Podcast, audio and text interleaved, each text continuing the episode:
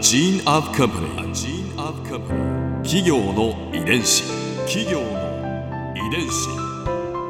全国に546万社以上あるとされる日本の企業その企業の数だけ理念があり使命があり人間ドラマがありますこの番組ではさまざまな企業のトップや社員の方にお話を伺いながら成長する企業の DNA を解明していきます企業の遺伝子。ナビゲーターは私千葉なクララとクオン株式会社代表の武田隆さんです。武田隆です。よろしくお願いします。本日は亀山株式会社執行役員でキャンドルハウス事業部の金指拓也さんをお迎えしております。よろしくお願いいたします。よろしくお願いします。今回は亀山の天気について伺います企業の遺伝子。今年創業94年を迎えている亀山ですがこの長い歴史の中で転機になる出来事を一つ挙げるとしたら何でしょうか？それはですね、私も所属しておりますキャンドルハウス事業部を設立したことだと思います。キャンドルハウス、はい。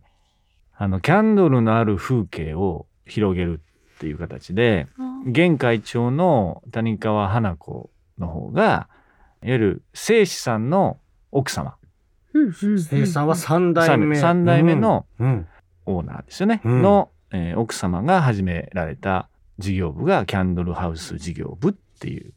うんそれはあのキャンドルハウス事業部の立ち上がりはいつ頃の話だったんですか？あのきっかけがありまして、はい。うん。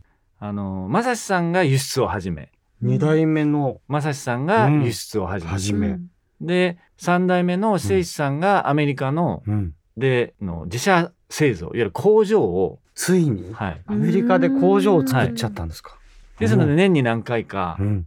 社長の奥様ということで、うん。えーアメリカに滞在される。うん。っていう風なところからリアルなキャンドルライフっていうのをまじまじとこう体験実証されてたわけですよね。うん。うん。っていう風なところでである時そのニューヨークでギフトショーって言って世界でも1番目か2番目のいわゆるインテリア雑貨うん。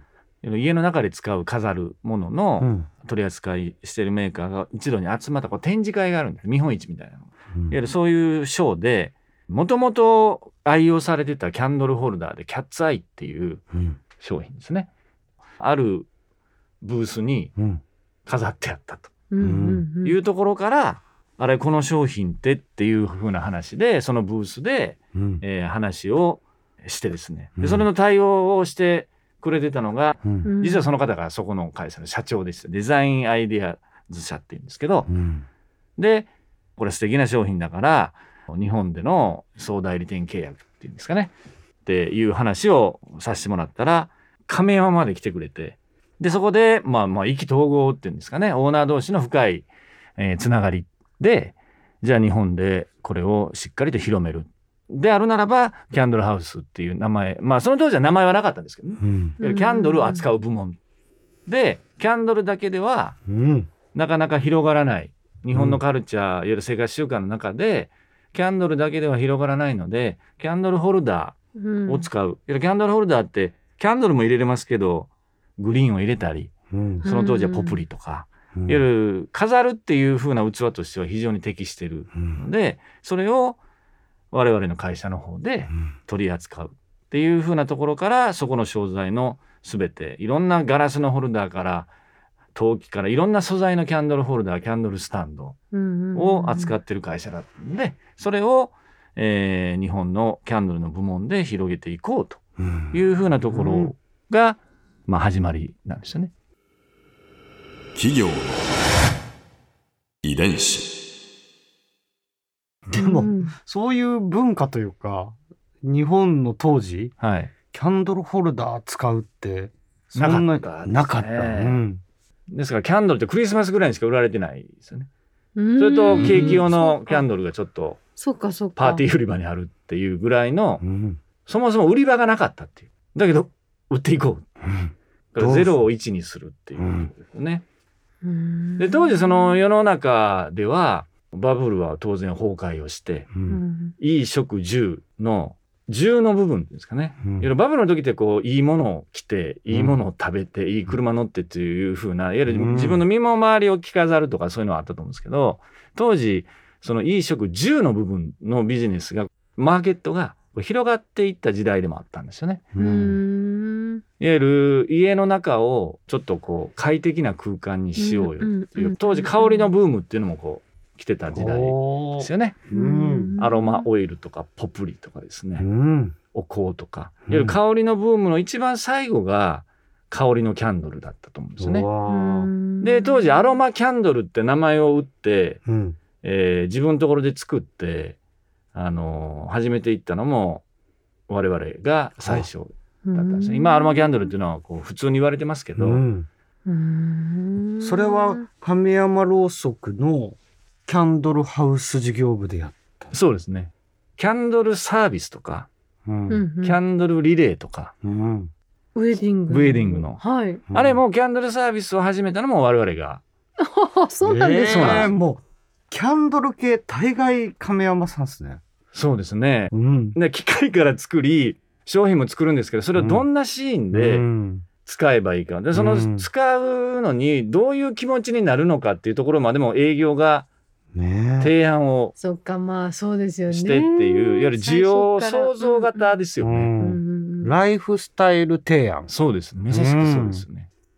まあこの提案型の営業もまあいろいろ初めての試みもいろいろ はい。あったでしょうし、ええ。うんご苦労もあったかと思うんですけどそうですね。なんか具体的なエピソードはい。ってありますか、の今でも忘れもしないんですけど大先輩の方ですね、うん。年齢で言うと。うん。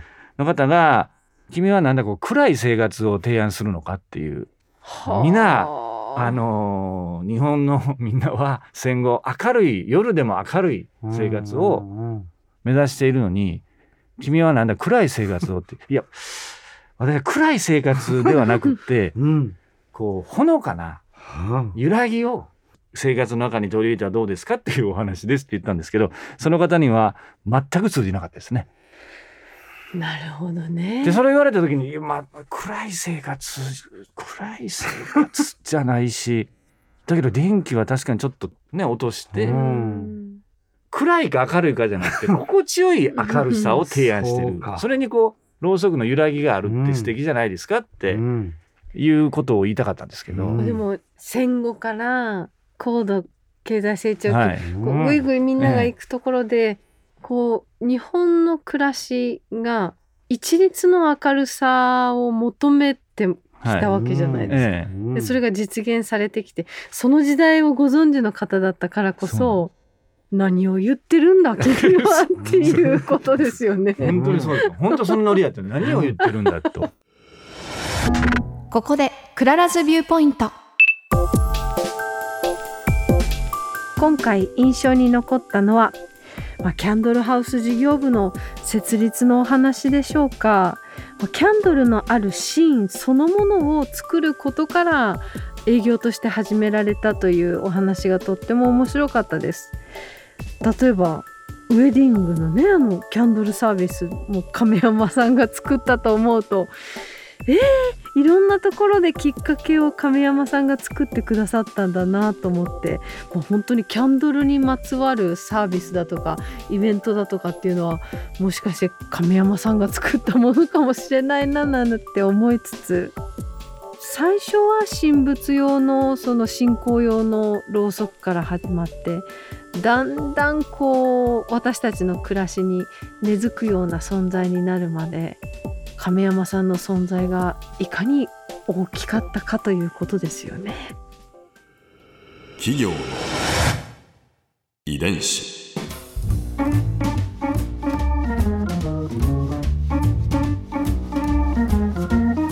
この番組はポッドキャストのほかスマートフォンタブレット向けアプリオーディでも聞くことができますお使いのアプリストアからダウンロードして企業の遺伝子のページにアクセスしてみてくださいねそれでは来週もまたお会いしましょう企業の遺伝子ナビゲーターは私千葉なクララとクオン株式会社代表の武田隆でした。